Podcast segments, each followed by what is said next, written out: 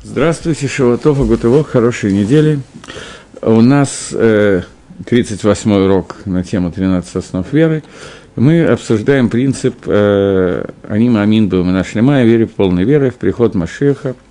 Вафаль пишет Махмех, несмотря на то, что он задерживается, я буду ждать его в любую секунду, когда он придет, в любой момент, когда он придет.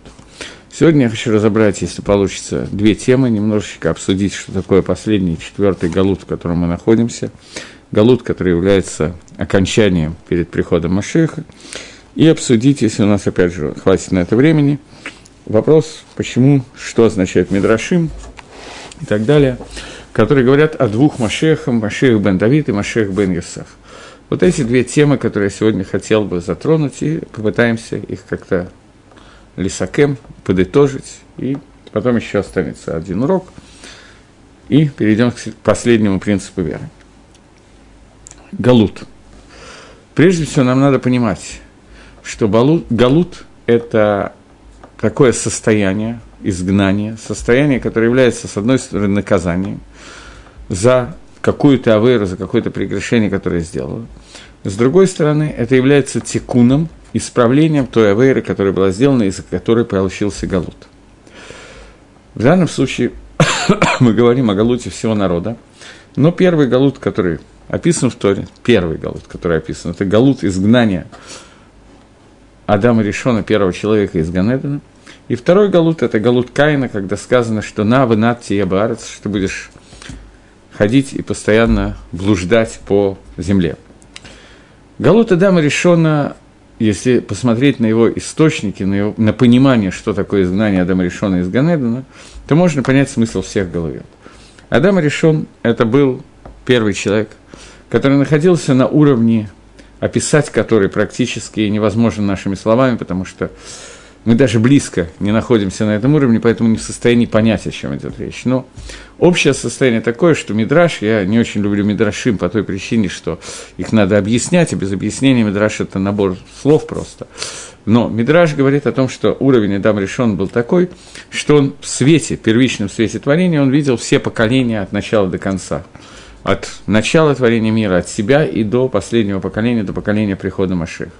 Это человек, для которого раскрытие замысла Творца и самого Творца было на таком уровне, которым в общем и целом не достоился, да не в общем и целом, а действительно, не удостоился ни один человек, который будет, будет после Адама и до Машеха. Человек, уровень которого настолько был большой, что он разговаривал лично со Всевышним и разговаривал даже не на уровне пророчества, на каком-то уровне, который нам совсем пророчество-то мы не очень можем представить. Это был уровень, который совсем невозможно представить. Всевышний спрашивал Адама, Адам отвечал и так далее.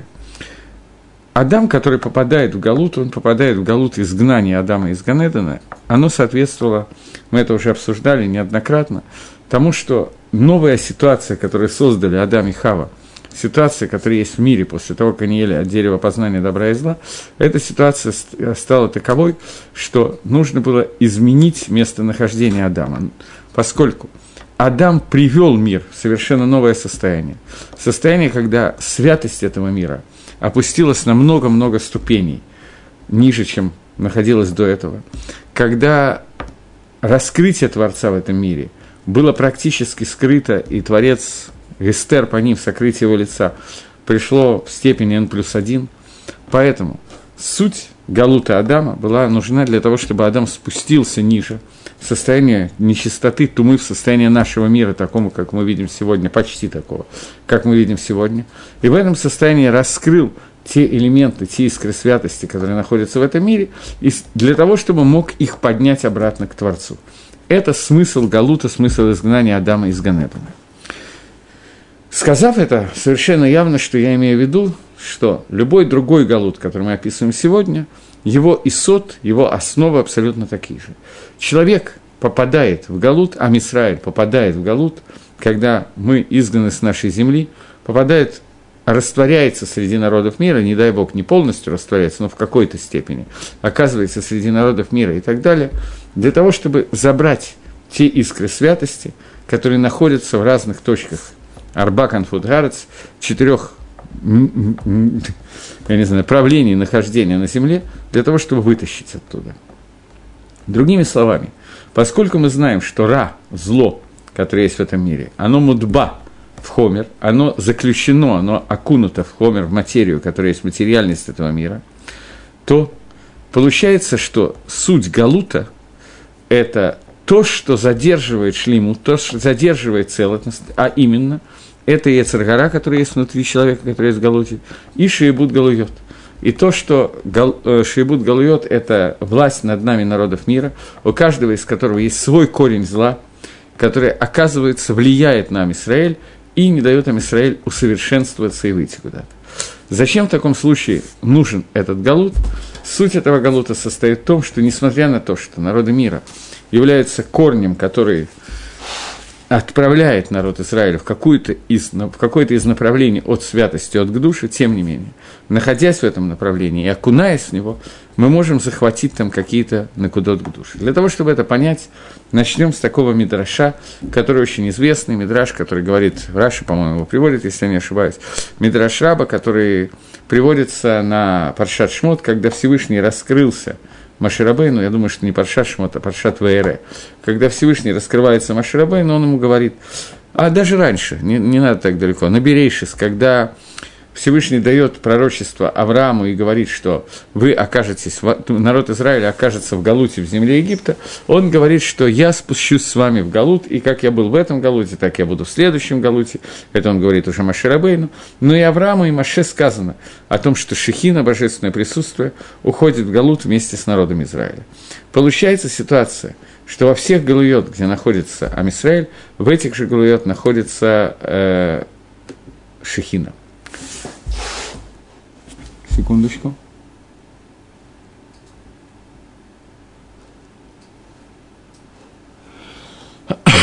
Мне задали вопрос, относящийся к предыдущим урокам, предыдущему уроку, что Машеха должен на царство помазать пророк, но пророков с разрушения первого храма больше нет. Получается, что прав был Граф Гилель, что Машеха уже Ахлус ели во времена Хискиягу, так как теперь на царство помазать некому. Мы говорили, что Шита Хискиягу, состо... Э, Шита Равгилеля состояла в том, что поскольку раскрытие Машеха должно было, чудеса раскрытия Машеха должны были произойти определенным путем. И для этого способствовал скут Хискиягу, и это должно было произойти во время Хискиягу, то теперь избавление Геула произойдет каким-то другим путем, не тем путем, который э, предполагался Аль-Едей Бияда Машеха. И говорили о том, что Сефер Икар считает поэтому определенные выводы, делает и так далее. Это все тема предыдущего урока. Э, Машиах, перевод слова Машиах, действительно помазанник, помазанник Творца. Поэтому любой царь в Израиле должен был быть помазан Всевышним, э, помазан пророком каким-то. Шауль был помазан, Давид был помазан и так далее. Теперь вопрос, должен ли царь, который рождается от царя, быть помазан? Или помазание Машиха, слово «машех» происходит слово «помазать». Должна ли машиха происходиться с Мелах бен Мелах, или машиха от царя сына царя, или машиха, указанная в Торе, что помазать нужно царя на царство, должно быть помазан только Мелах бен Идиот. Э, царь, сын царя, нужно его мазать на царство, или только царя, который произошел от не царя как Давид, как Шауль и так далее. Но остальные цари, должны ли они быть помазаны на царство? Это тема Махлокиса, которая обсуждается в Геморе Критут, где обсуждается, как именно изготовляется масло для того, чтобы помазать. Это масло, которое нужно для того, чтобы помазать, оно, во-первых, есть мнение, что Машех, он исходит, происходит из рода царей, поэтому его помазывать уже не надо. Во-вторых, даже если его надо помазать на царство, то горшочек с маслом, который сделал Маширабейну для того, чтобы помазать всех на царство, он сейчас скрыт. Но перед приходом Машеха, во время прихода Машеха, он будет открыт. И, соответственно, Машех начнет войны. Может такое произойти, что он начнет войны Машеха и так далее. Но после того, как он освободит весь Амисраэль, закончится Гибут Галуйот и т.д. и т.п., закончится Шиебут, о котором мы говорим, закончится Галут и наступит Геула, то пророк, например, Илья Анови, который мы знаем, что тогда придет в качестве пророка, вполне может иметь возможности помазать Машеха на царство. Я еще раз говорю, поскольку это связано с Махлокисом, который есть в Геморе, то я не знаю, не помню, вернее, а может, не знаю, может, не помню, это сложный вопрос. Какая маскана, какой итог Гемора в трактате Критут. Должен ли быть помазан царь, сын царя на царство, или только царь, который не происходит из царского рода, как Давид и Шауль должны были быть помазаны. Но даже если мы скажем, пойдем по той шите, по тому мнению, которое говорит, что царь, сын царя тоже должен был мазаться на царство, то и в этом случае ничего страшного не произойдет, поскольку горшочек с маслом который был сделан Маширабейну. Его хватило на все помазания, которые были произведены. Он спрятан, царем Ишаяу, который спрятал, зная, что будет разрушен первый храм. И во втором храме уже не было этого горшочка. Так же, как спрятаны, собственно, скрижали же заветы и некоторые другие вещи. Поэтому все эти вещи будут найдены во время Машеха. Поэтому Шемен, Мешха, будет существовать пророки в это время возобновятся. Машех будет одним из пророков, и далеко не единственным. Например, Илья Уганови, как мы знаем, который придет до Машеха, он тоже будет иметь пророческий дар, который уже неоднократно описан прямо в различных книгах Танаха. Поэтому проблемы с пророками не будет. И то, что сегодня у нас нет пророчества, это не означает, что его не будет после прихода Машеха. Поэтому Машех может прийти не в качестве помазанника, еще не быть помазанным, и помазан после этого. Поэтому по обоим мнениям Гемора трактата Критот не видно вопроса, и то, и другое может произойти просто разными путями. Окей, я более или менее ответил на вопрос, но вопрос мне понравился. Поскольку я не, его не ожидал, некоторые вопросы я могу предвидеть, а некоторые нет. Те, которые я не могу предвидеть, естественно, мне более интересны. Окей, спасибо за вопрос. Так вот, э, Мидраш Раба говорит в Берейшис и в Шмот в двух местах о том, что Всевышний сказал в начале Аврааму, а потом Маше, что я буду пребывать с вами во всех галутах, где вы будете находиться. И в галуте Мицраем, это он сказал Аврааму, Шехина будет пребывать там, и в галу, во всех остальных галует, он сказал Маше Рабейну, они я тот, который прибудет. Я, так, как я был с вами в этом галуте, так же я буду с вами в другом галуте. Раша приводит этот мидраж. И получается, что Галут, который отправляет сам Израиль, в этот же Галут отправляется Шехина. В связи с тем, что я сказал, что основная цель Галута – это поднять те искры святости, цену цицот к душе, те какие-то кусочки, осколки тавы, которые попали, добра, которые попали в эти места – для этого Амисраэль должен распространиться на четыре стороны света, у Фараста, Яма, Векедва, Цапона, Венегба, и распространиться на все четыре стороны света, то понятно, что имеется в виду, что Шехина должна находиться вместе с ними. Потому что самостоятельно, без помощи Всевышнего и без влияния Творца по этому поводу, понятно, что никакую функцию и работу в этом мире Амисраэль самостоятельно сделать не может, нам нужно все это дышма, и нужно иногда просто влияние Творца в открытом виде. Окей. Теперь обратите внимание на такую фразу, которая написана прямо в Хумаше, в книге Дворим, в седьмой главе книги Дворим, сказано, что когда вы будете в, Гал- в Галуте, когда сказано про благословление и проклятие, в которое дает сам Израиль, «Ва ахалта эт коль амим» – «И съедите вы все народы». Сожрете, съедите вы все народы. Фраза, которая может вызвать некоторый всплеск антисемитизма, поскольку Амисраэль обещает, что они съедят все народы, но Тора не говорит о том, что народы будут ликвидированы, а Израиль должен захватить все народы.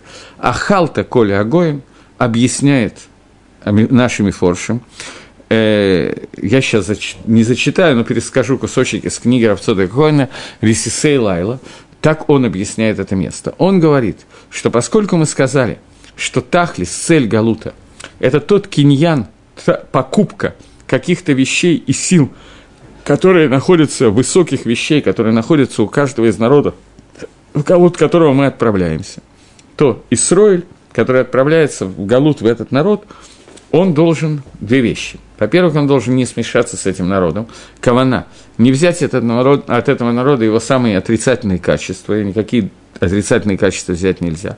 Во-вторых, у каждого из этих народов есть некая мадрига, к душе, есть некоторая ступень святости. Она может быть большая, может быть меньшая, но у каждого из этих народов есть свой уровень к душе, какая-то часть к душе. Понятно, что любая тума, любая нечистота, ее корнем является святость и имя Ютка и Вавка и Всевышнего. Творец – это то, что сотворил эту клипу и так далее. Поэтому в любом из народов содержится та душа, та святость, каком-то, в какой-то мере, в каком-то направлении эта святость находится, которую Амисраэль должен взять у этого народа.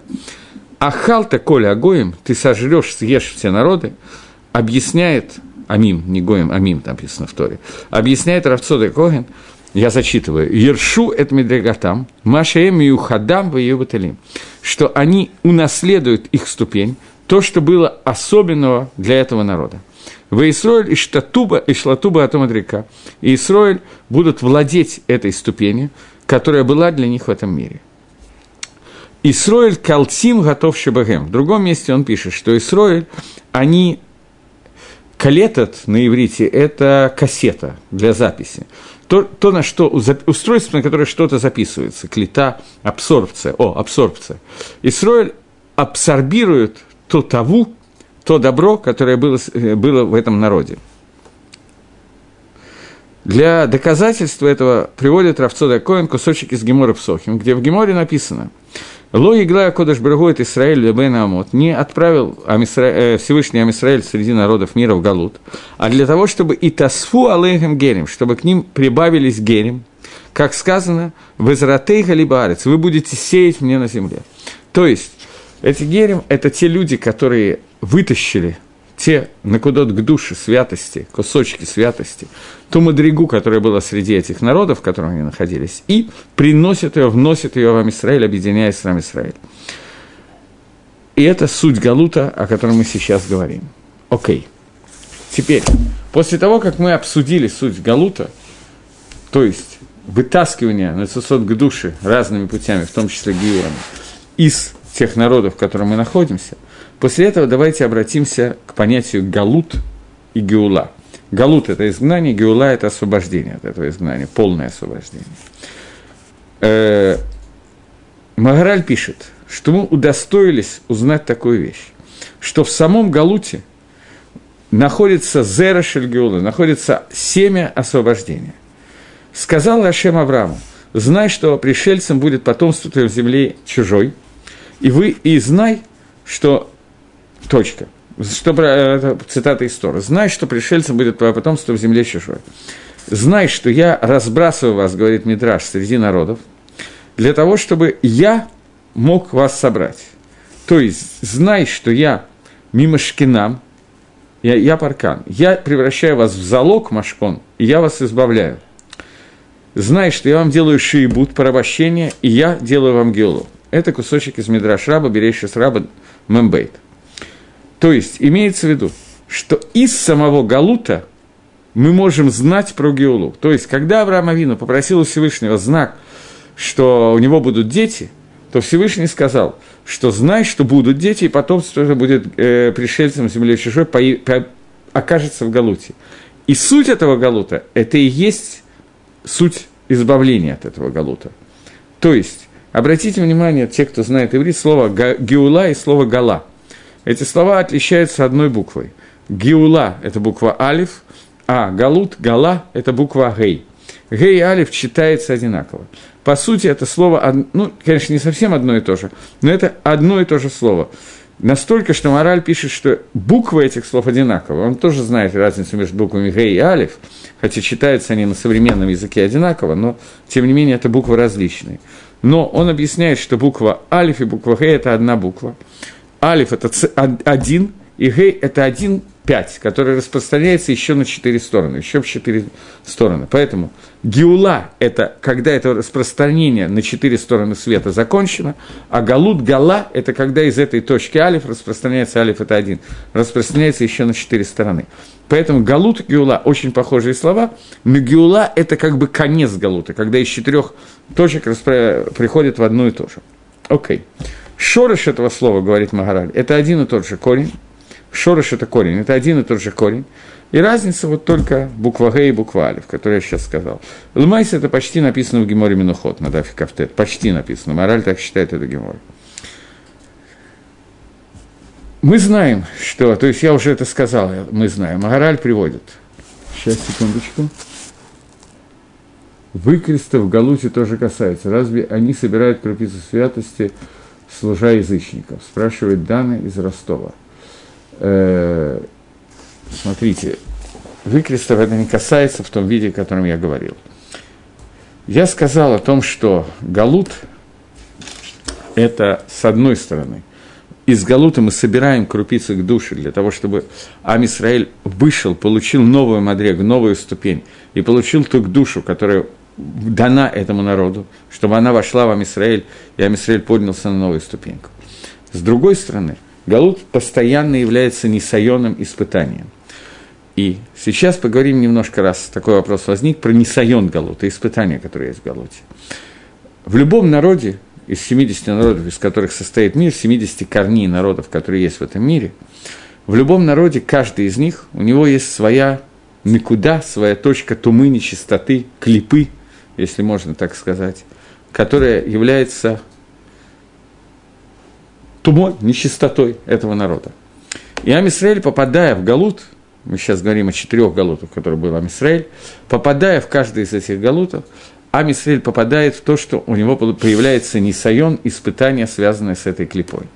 И основная часть испытания, что эта клипа не вошла внутрь народа Израиля, чтобы она осталась клипой, кожурой, которая будет снаружи, и не коснулась его. Но внутри этой клипы находится к душе святость, вся клипа питается из этой святости. Святость этой клипы должна перейти в Израиль, он должен ее абсорбировать. Это функция его. Абсорбируя его, он должен сделать так, что абсорбировать то, что нужно, а сивушные масла оставить в стороне. То есть, тума не должна в него войти. Это его работа, это его несайон. Несайон – это не просто сложный, это безумно сложный. Несайон – безумно сложное испытание, которое есть. Поэтому выкресты – это тот вариант, который происходит из того, что Амисраэль не справился со своей работой. Понятно, что Амисраэль – это не один человек, это не Адам и решенный, это не Мелах и Машех. Поэтому может оказаться, что какое-то количество людей соберут к душу и очень увеличат свое состояние в этом галуте, а какое-то количество людей соберут туму, нечистоту и упадут в этом галуте. Не то, что это может получиться, а как бы я бы сказал, мы видим, что так регулярно и систематически получается. И это основной несайон галута. Давайте его нагдир какими-то другими словами, хотя то же самое, сделаем определение его, хотя, в общем, я ничего другого не скажу. Несайон испытания нахождения в Галуте состоит в том, что человек, Амисраэль, должны не потерять свою иммуну, свою меру, веру, которая у них находится, и вера должна остаться без изменений. В первую очередь она базируется на тех 13 основах веры, о которых мы все время говорим. Понятно, что человек, который мушпа, получает гашпо влияние от Галута, то он может попасть например, в состоянии выкреста и так далее. Тогда получается ситуация, что он все равно остается Израилем, но он не просто падает, он окунается в эту клипу принятия той религии, которую он принимает. И это понятно. Галутов было четыре. Первые три галута, которые закончились, и четвертый галут, в котором мы находимся сейчас, и основная, конечно, тема, которую я хотел затронуть, это именно этот галут, о котором мы говорим. Галут номер четыре – Э, я думаю, что я так видел когда-то, сейчас вот нет у меня на экране, но до этого было, что в оглавлении написано, что кто-то дает урока, уроки по, вероятно, расширенному, углубленному комментарию по поводу э, сна Иакова с лестницей, когда он видел ангелов, которые поднимаются, спускаются и так далее. Я думаю, что вам там объясняли, что там было четыре ангела, четыре галута – Иаков Авину, один из комментариев, говорит, что Иаков Авину видел, как каждый ангел поднимается на сколько-то ступенек и спускается, а ангел Исава поднимается, поднимается, поднимается, и не видно, когда он спускается. Иаков испугался, что не видно, когда кончается этот галут. Четвертый галут, галут Исава, это галут самый тяжелый из галует. В него входят элементы всех галутов, которые были до сих пор. И вот этот четвертый галут – это галут, который является преддверия Машеха, но длится он немножечко, мягко говоря, долго. Этот галут, который называется Икваса до Машеха. И вот а галут этот определяется словом галут Исава. Поэтому давайте немножечко тронемся, дотронемся до Накуды, которая называется Исав, или еще одно название этого галута – галут шельминут, галут шель еретичество, галут, котором еретичество занимает основную роль. Исав. Исав, он же дом, и мы знаем, что были два брата-близнеца, э, которые были Иаков, Наицовы близнецы Иаков и Исав. И эти два брата, с одной стороны, были идентичны, с другой стороны, один из них Исав, а другой из них Иаков. И вот с этими двумя братьями произошло, в общем, через них развивается сейчас вся история, конфликт между этими двумя братьями, галахический, хашкафтический, конфликт э, мировоззрений, это конфликт между современной цивилизацией и евреями. Этот конфликт – это и есть Галут Исава. Э, здесь есть несколько накудот, которые я просто не могу говорить в аудитории, потому что я боюсь, что их будут слушать неподготовленные люди, поэтому мне придется это пропустить. Хотя здесь много, много очень интересных вещей можно сказать, но это будет не совсем правильно говорить на эту тему. Поэтому сейчас я попытаюсь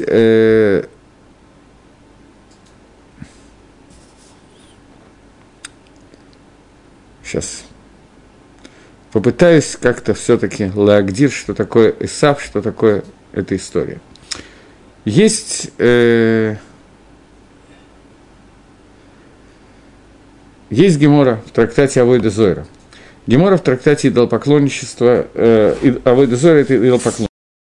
Гемора говорит э, такую историю. Вот у меня есть кусочек из этой Гемора, самой Гемора у меня нету перед, перед глазами. В самом начале, я очень люблю приводить эту гемору, поэтому я наверняка приводил, что Латит Лаво в будущем Всевышний возьмет э, Сефер Тора, положит ее Бахейко под мышку и скажет, каждый, кто хочет получить награду, пусть придет и получит награду. Придут к нему все народы Баирбувия, смешанные народы, и попросят награды за то, что они занимались Торой. Скажет Всевышний, что нет, пусть приходят народы по одному, и первый войдет Рим. Рим – это Исав – и он попросит награду себе за то, что он помогал заниматься Торой. Каким образом Рим попросит награду за то, что он помогает заниматься Торой? Говорит Гемора, мне за это время принесли Гемора. Говорит Гемора, что Рим скажет несколько требований на эту тему. Скажет Рим так. Э, секундочку.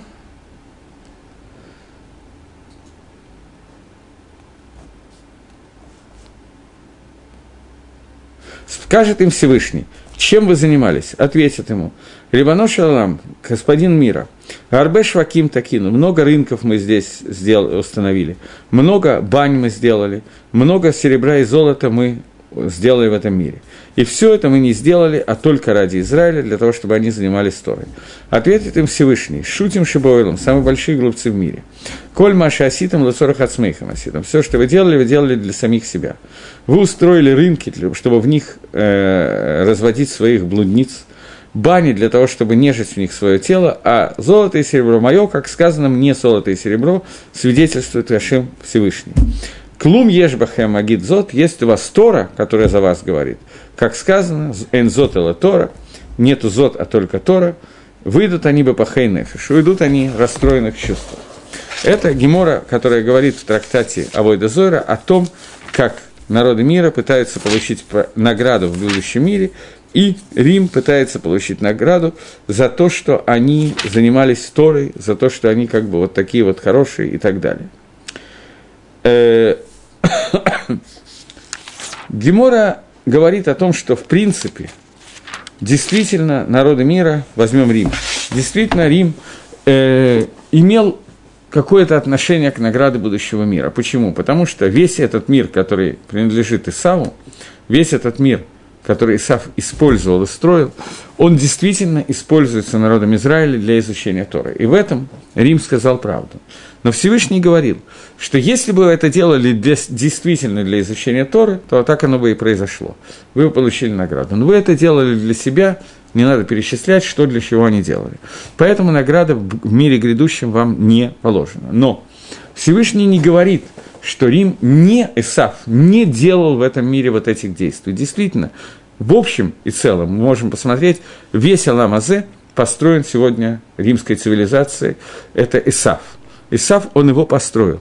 И этот Аламазе – это то, что мы используем для того, чтобы учить Тору и так далее. Э, теперь нужно увидеть такую вещь. В трактате Брохас есть фраза. Одна маленькая фраза, которую попытаемся прокомментировать. «Баэтен Адам Тахатейха, Альтикри Адам Элэдом». И вот я поставлю человека вместо тебя. Поставлю Адама, человека вместо тебя. Говорит Гемора, Адам – это Эдом, Эдом – это Исав. Не Адам, а Исав. То есть, Пшат этой Гемори, как объясняют Мифоршем, Рамбом, на самом деле ее приводят, и говорит о том, что из этого Галуты, Галуты Эдома, должна вырасти, должен вырасти Адам Цурат Адам. Вен Цурат Адам Эла Машех. Цурат Адам – форма человека, это и есть Машех. Адам – это аббревиатура. Алиф – это Адам, Далит – это Давид, Мем – это Машех. То есть Адам – это вот эта цепочка Адам, Давид, Машех, которая должна вырасти, завершиться из этого Галута Исава, о котором мы говорим. То есть Галут Исав, мы сказали, что любой Галут является корнем превращения в Геулу, превращения в избавление. Галут Эдома – это тот Галут, который должен построить Адама, то есть Машеха, и закончить эту цепочку, и завершить цепочку, для, ради которой устроен весь этот мир. Это функция этого Галута, функция Исава. Поэтому Исав является в общем родным, в общем и целом родным братом Иакова, который должен к этому привести. Вопрос, который мне задан сейчас из Нетани Лезером, я не могу на него ответить. Скажите, пожалуйста, для чего нужно собирать эти так называемые искры святости? На это я могу ответить. А вот как эта искра выглядит и привести пример, я, извините, не могу. Что такое искра святости? С самого начала создания мира, ой, может быть, и на это тоже не могу ответить, ну, грубо, совсем грубо. С самого начала создания мира Всевышний сделал так, что мир состоит из многих миров, выше к душе, меньше к душе и так далее. Есть какое-то опускание уровня святости, которое есть в мире, сверху донизу, но, тем не менее, до самого низа мир управляется Творцом, и святость этого управления находится в самых нижних творцов, э, слоях мира. Но галут, о котором мы говорим, это не только галут изгнания, в который попадает Амисраиль. Шехина тоже попадает в галут. Божественное присутствие тоже попадает в галут. Галут, божественное присутствие, это то, о чем я говорю, когда говорю, что искра святости оказывается где-то внизу, и оказывается как будто бы, кибаехоль, как будто бы, оторвана от Творца. И одна из функций геулы – это возвращение этих искр святости.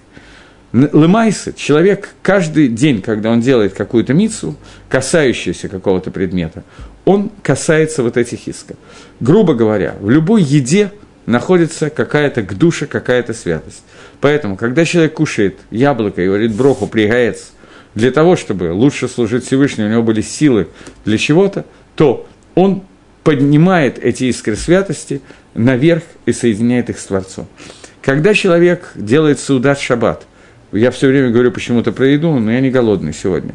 Когда человек делает саудат шаббат, шаббатнюю трапезу, происходит то же самое – когда человек ложится спать на кровать, чтобы у него были завтра силы учить Тору, происходит то же самое. Те искры, которые находятся в неодушевленном мире, они поднимаются к Творцу благодаря тому, что мы используем этот мир для службы Всевышнего. И таких примеров есть бесконечное. Но есть бесконечность, но есть какие-то искры, которые поднять может только Мелах и Машех. Поэтому привести примеры этих искр очень тяжело то, что мы никак не можем, все, все, что мы должны делать по отношению к этим предметам, это не касаться их. Как только мы их касаемся, это касание делает нам нас твиим, мы становимся, не, оно нас портит.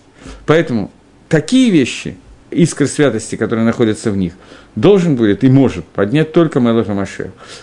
Не то, чтобы я совсем не мог на эту тему разговаривать, но это, во-первых, не наша тема, во-вторых, немножко сложно, я уйду в сторону аналогии Яков – это душа, Исав – это тело или животная душа. Эта аналогия не просто верная, она бы была очень верная, если бы Исав и Яков полностью выполнили свои функции.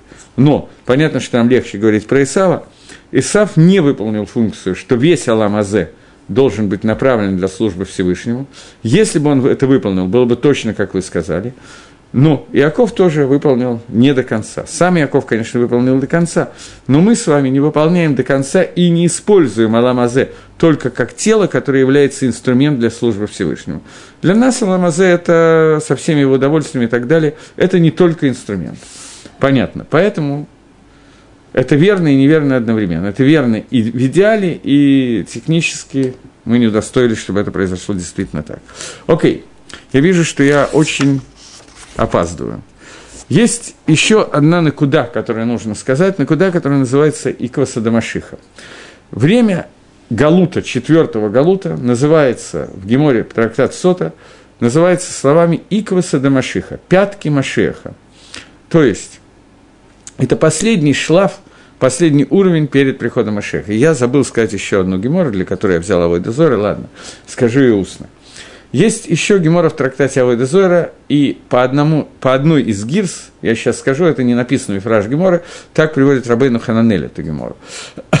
гемора говорит, поскольку сейчас начинается Хода Шадар, через две недели Пурим, поэтому, может быть, это даже как Иньяна де как связанное с, с этими днями, имеет смысл сказать эти вещи.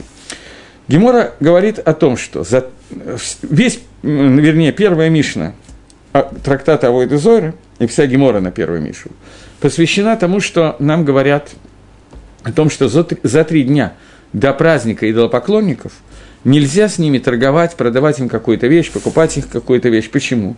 Потому что они могут обрадоваться удачной сделке и принести жертву для идола в связи с тем, что я вот так вот удачно провел эту сделку.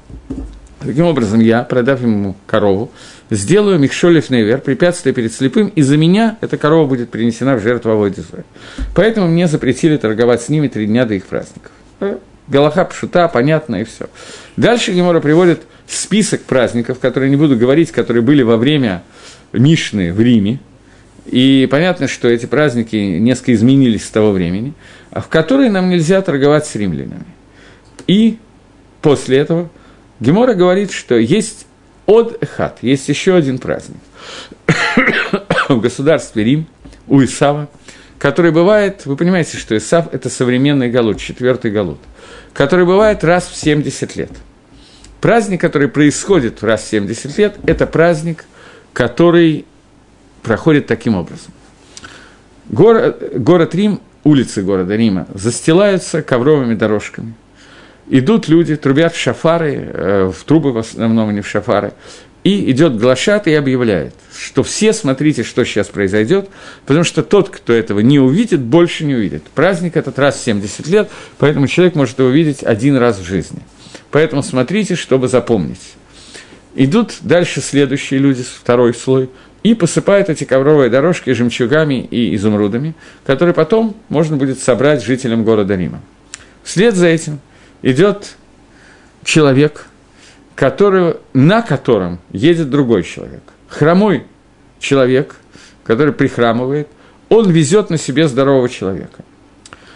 Здоровый человек одет в маску, на нем надета маска. Маска раби Ишмеля Коэн Годеля. Вы знаете, что были Асара Рогей Малхут, 10 праведников, которые были убиты Римом. Раби Ишмель был невероятно красив – он был Коэн Годелем, и римская дочка римского императора, она обратила на него внимание и решила, что этот человек с его красотой заслуживает, чтобы его помиловали, и попросила папу, чтобы он его оставил для нее в любовнике, что-то такое. Папа отказал это сделать, сказал, что эти 10 человек должны быть казнены, и Раби Шмель должен быть казнен. Тогда она попросила сделать ей такой подарок, что снять кожу, с, не знаю, не скальпа, вот кожу с лица, снять у него кожу с лица и сделать маску, вот этого невероятно красивого человека, маску, которую сделать, чтобы у нее был подарок. Из его живого снимали кожу с лица, и когда дошли до места, где находится Твилин, то в этот момент его душа покинула тело. И сделана была эта маска. И вот эта маска использовалась на этом празднике, который был раз в 70 лет в Риме. На него, и он надевал на человека, который едет на хромом человеке. Хромой человек – это символ Иакова, а Иакова, который хромал после борьбы с ангелом Исава, а здоровый человек – это признак Исава Рима, символ Рима. И этого в Геморе нету, того, что я скажу, но Рабейн Хананель приводит, что здоровый человек, который вез больной человек, хромой человек по улице, он кричал «Ана Исраэль», «Я Израиль». То есть, в Гивса в нашей Геморе, что они кричали, шли перед ними, кричали, «Ма гаиль лерамай рамаото» Чем помогло лжецу его Амма? Иаков, который украл у Исава первородство и благословление, они это называют украл, мы это называем немножко иначе. Чем его обман ему помог? Он остался внизу, а мы остались наверху. И Рабейн Ханали приводит, что еще кричали, что Анна Израиль, я являюсь Израилем естественно, не евреям, не Яковом, потому что они говорили, что они Исав. Я Израиль, то есть я тот, у кого появляется прямая связь со Всевышним. Пророки указывают на то, что Викваса Демашеха появится человек, люди, Исав, который объявит, что он является пророком Творца, он является посланником Творца, и Творец с нами заключает Брит Хадаша, Новый Завет.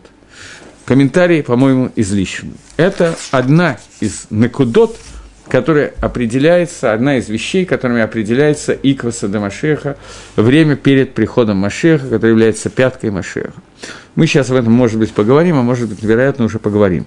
Окей, так вот, кончается это, переход вот этот вот, когда хромой везет здорового, кончается тем, что говорит Гемора, я так понял, я не помню сейчас, но я так понял, что имеется в виду, что говорит кто-то из присутствующих говорит, ой, лезек шейкумедзе, ой, этому, когда этот встанет. То есть, если Иаков поднимется, то ой, Эсау. Эсав – это человек, который едет на Иакове, и мы это видим очень сильно, и он, ой, ему, если поднимется Иаков, потому что он тот, кто возвращает корону своему владельцу. Поэтому Исав – это последний галут – и это галут, который называется Икваса Дамашиха. Гемора в трактате Сота объясняет это таким образом. Гемора говорит, что такое Икваса Дамашиха. Это очень известная Гемора, но тем не менее. Во время Икваса Дамашиха, во время перед приходом Машеха, хуцпа и саге, хуцпа будет огромный, наглость будет огромной, йокар и амир, и будут очень дорогие цены – Виноград даст много плодов, но тем не менее вино будет дорогим.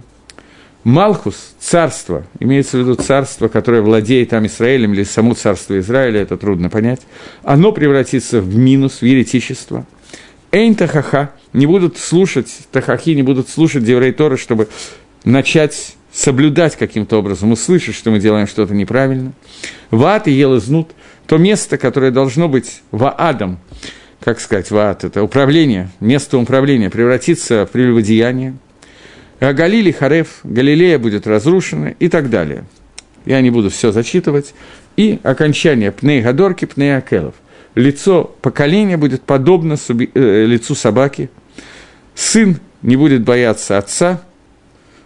На что нам надо опирать? На, авин, на опираться на Авину Шабашамаем, на нашего отца. С одной стороны, здесь написано какая-то тиква, что мы будем надеяться на, на, на Всевышнего, на Вину Шабашамаем. С другой стороны, это один из признаков преддверия прихода Машеха. С одной стороны наглость, с другой стороны дороговизна, с третьей стороны инфляция, с четвертой оставим сейчас все материальные вопросы. И последнее, что это будет тот момент, когда обычно человеку, которому очень плохо, есть надежда, что вот это произойдет, то произойдет, это можно изменить. А бывает такая ситуация, что надежды нету один из принципов прихода Машеха, что вот это преддверие прихода Машеха, когда люди будут находиться в полном еуше и понимать, что кроме Всевышнего уже ничего сделать невозможно. В тот момент, когда будут надеяться, что какая-то политическая интрига поможет, что-то тут мы можем, что-то там мы можем, это не симан прихода, это не знак перед приходом Ашера.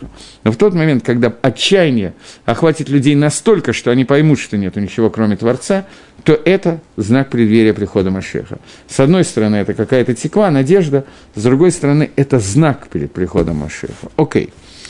Э, дальше Гемора приводит еще много-много примеров, что такое время перед приходом Машеха. Я хочу из этих примеров взять такую вещь. Секундочку. Секундочку. Сколько время очень ограничено, то я хотел... Вот. Э, если... Давайте разберем такой момент, технику исполнения процедуры обрезания бритмила. Бритмила делается на восьмой день ребенку – на месте, которое нам всем хорошо известно. Это место, оно закрыто кожей полностью, закрыто кожей. И для того, чтобы сделать бритмилу, нужно сделать три вещи всего. Три вещи. Я сейчас говорю не о медицинской части, а о галахической части. Существует две кожи, которые покрывают то место, которое мы должны открыть. Одна кожа должна быть срезана полностью.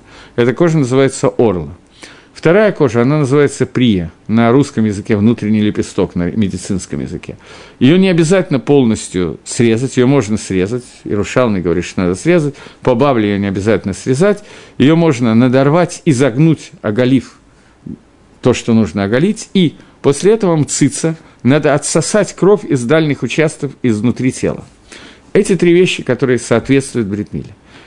Каждая из этих вещей она описана в Талмуде и так далее, но каждая из них одновременно имеет какой-то каббалистический, скажем так, оттенок, я не знаю, как это лучше сказать. Альпи Кабола, каждая из них имеет свой смысл. Вот этот смысл, он очень связан с Икваса Дамашиха, поэтому я хочу его обсудить. Существует три клипы. Что такое клипа? Клипа, клипот описаны, во-первых, эти три клипы описаны Ехескелем, когда Ехескель описывает Мерковат Всевышнего, колесницу Творца, которую он видел, из которой мы строим все описание Маасе Меркова, которое, из которой учится вся Кабала. Ехескель пишет, что первое, что есть, это, это Саара, Рох и Эш. Три клипы, которые есть вокруг всего, что окружает эту меркову, чтобы к ней пробраться, нужно пройти через три клипы. Эти три клипы, три оболочки, три шелухи, которые являются кахот тума в чистом виде, это эш, сара и руах, они же соответствуют трем вещам, которые удаляются во время обрезания. Верхняя кожа, нижняя кожа и кровь, которая находится в разных местах.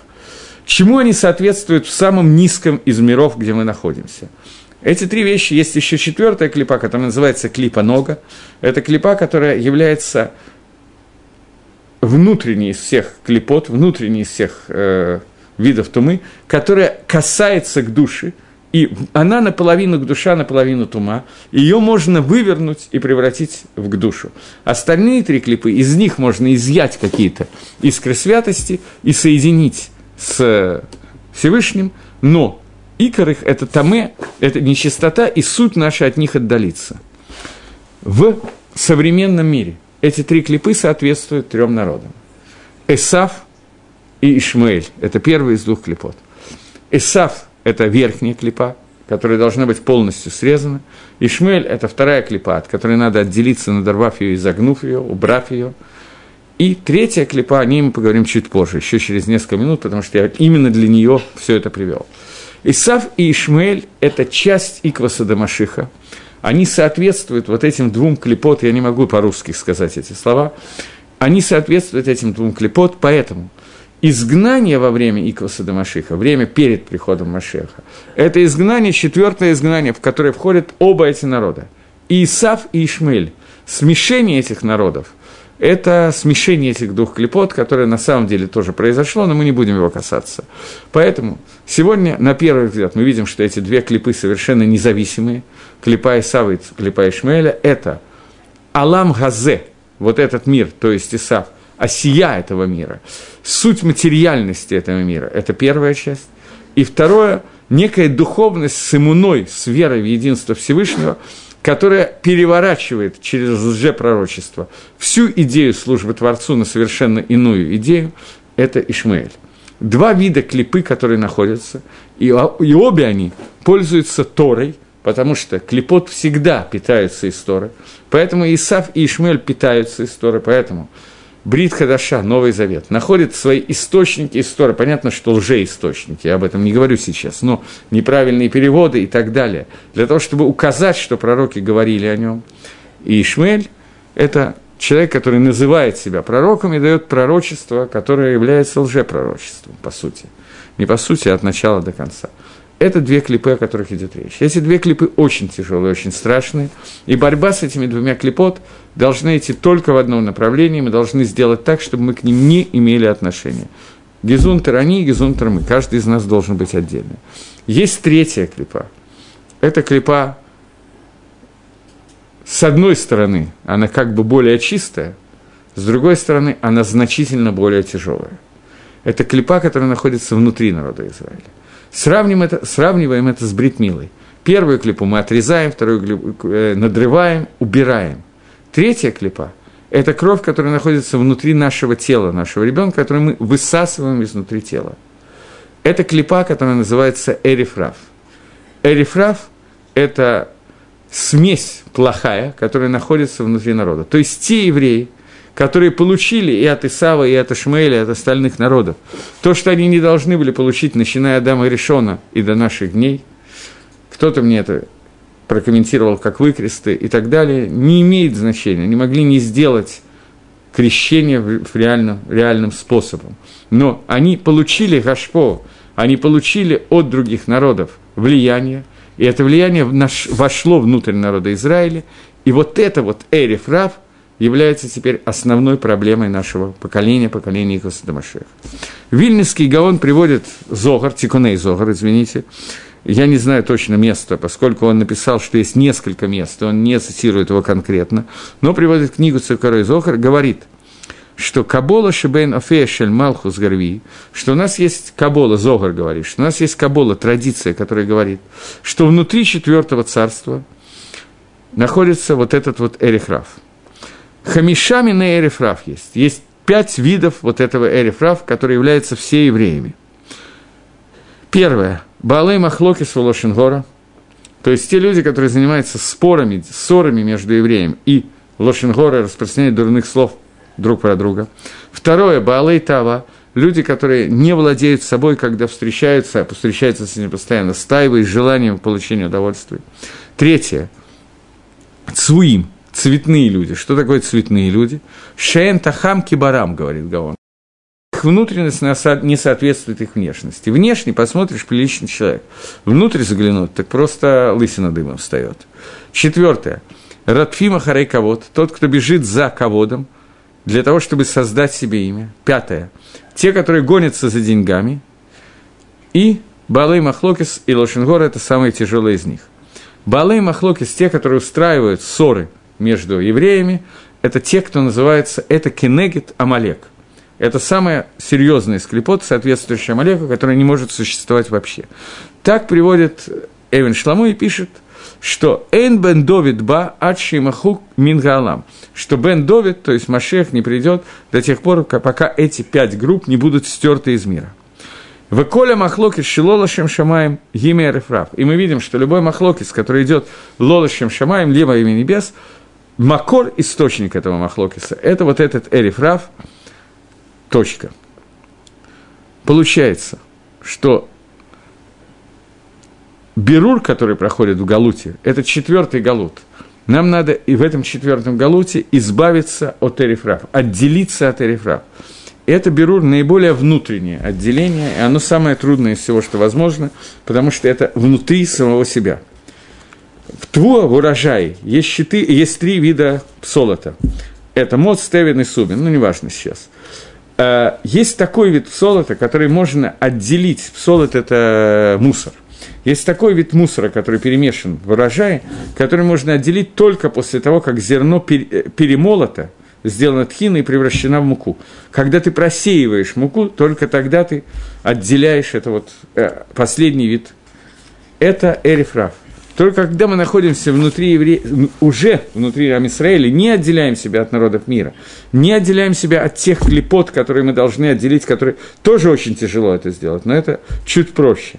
Когда мы должны отделить внутри себя какие-то вещи, это наиболее тяжелая вещь, которую можно сделать, это наиболее тяжелый берур, и это берур, который соответствует в общем нашему поколению, поколению Икласа Дамашеха. Гагро говорит, что в нашем поколении, он говорит про свое поколение, что говорит про наше, я уже не знаю, мы видим, что Мацав, уровень Талмидей Хахомим, наших мудрецов Торы, он соответствует поколению Икваса Дамашеха перед приходом Машеха. И он проводит эту связь во время Икваса Дамашеха, что такое Талмидей Хахомим, с, со встречей Яковом и. Сейчас я приведу комментарий, который приводит Гаон, который на первый взгляд – противоречит тому, что мы говорили до сих. Наиболее известным комментарием. Одну секундочку. Может ли быть э, безболезненный вариант прихода Машея без воина крови? Может. Эрифраф, разве это не потомки египтян, вышедшие из Египта? Не только, это потомки евреев тоже. Сейчас мы объясняю я именно это. Смотрите, Венимин задал вопрос, который я планировал обсуждать сегодня, но не смогу этого сделать, это нам придется делать на следующем уроке. Э, я не знаю, что мне делать, мне надо каким-то образом лучше быстрее давать урок, я не знаю, что. С другой стороны, я не хочу пропускать какие-то вещи, которые мне кажутся важными, и поэтому я вынужден сдать на один урок больше про приход Машеха, чем планировал.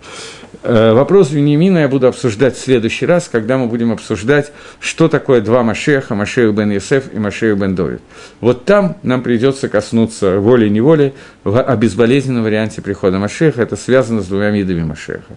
Сегодня я планировал это сделать, и именно это я и готовил, но не успел я извиняюсь, но не виноват. То есть виноват, наверное, но все равно не успеваю, поэтому не важно уже. Теперь, э, Эриф. Действительно, египтяне, которые выходили вместе с евреями, которые вышли из Египта, это называется Эриф. Но это не единственный вид Эриф который может быть.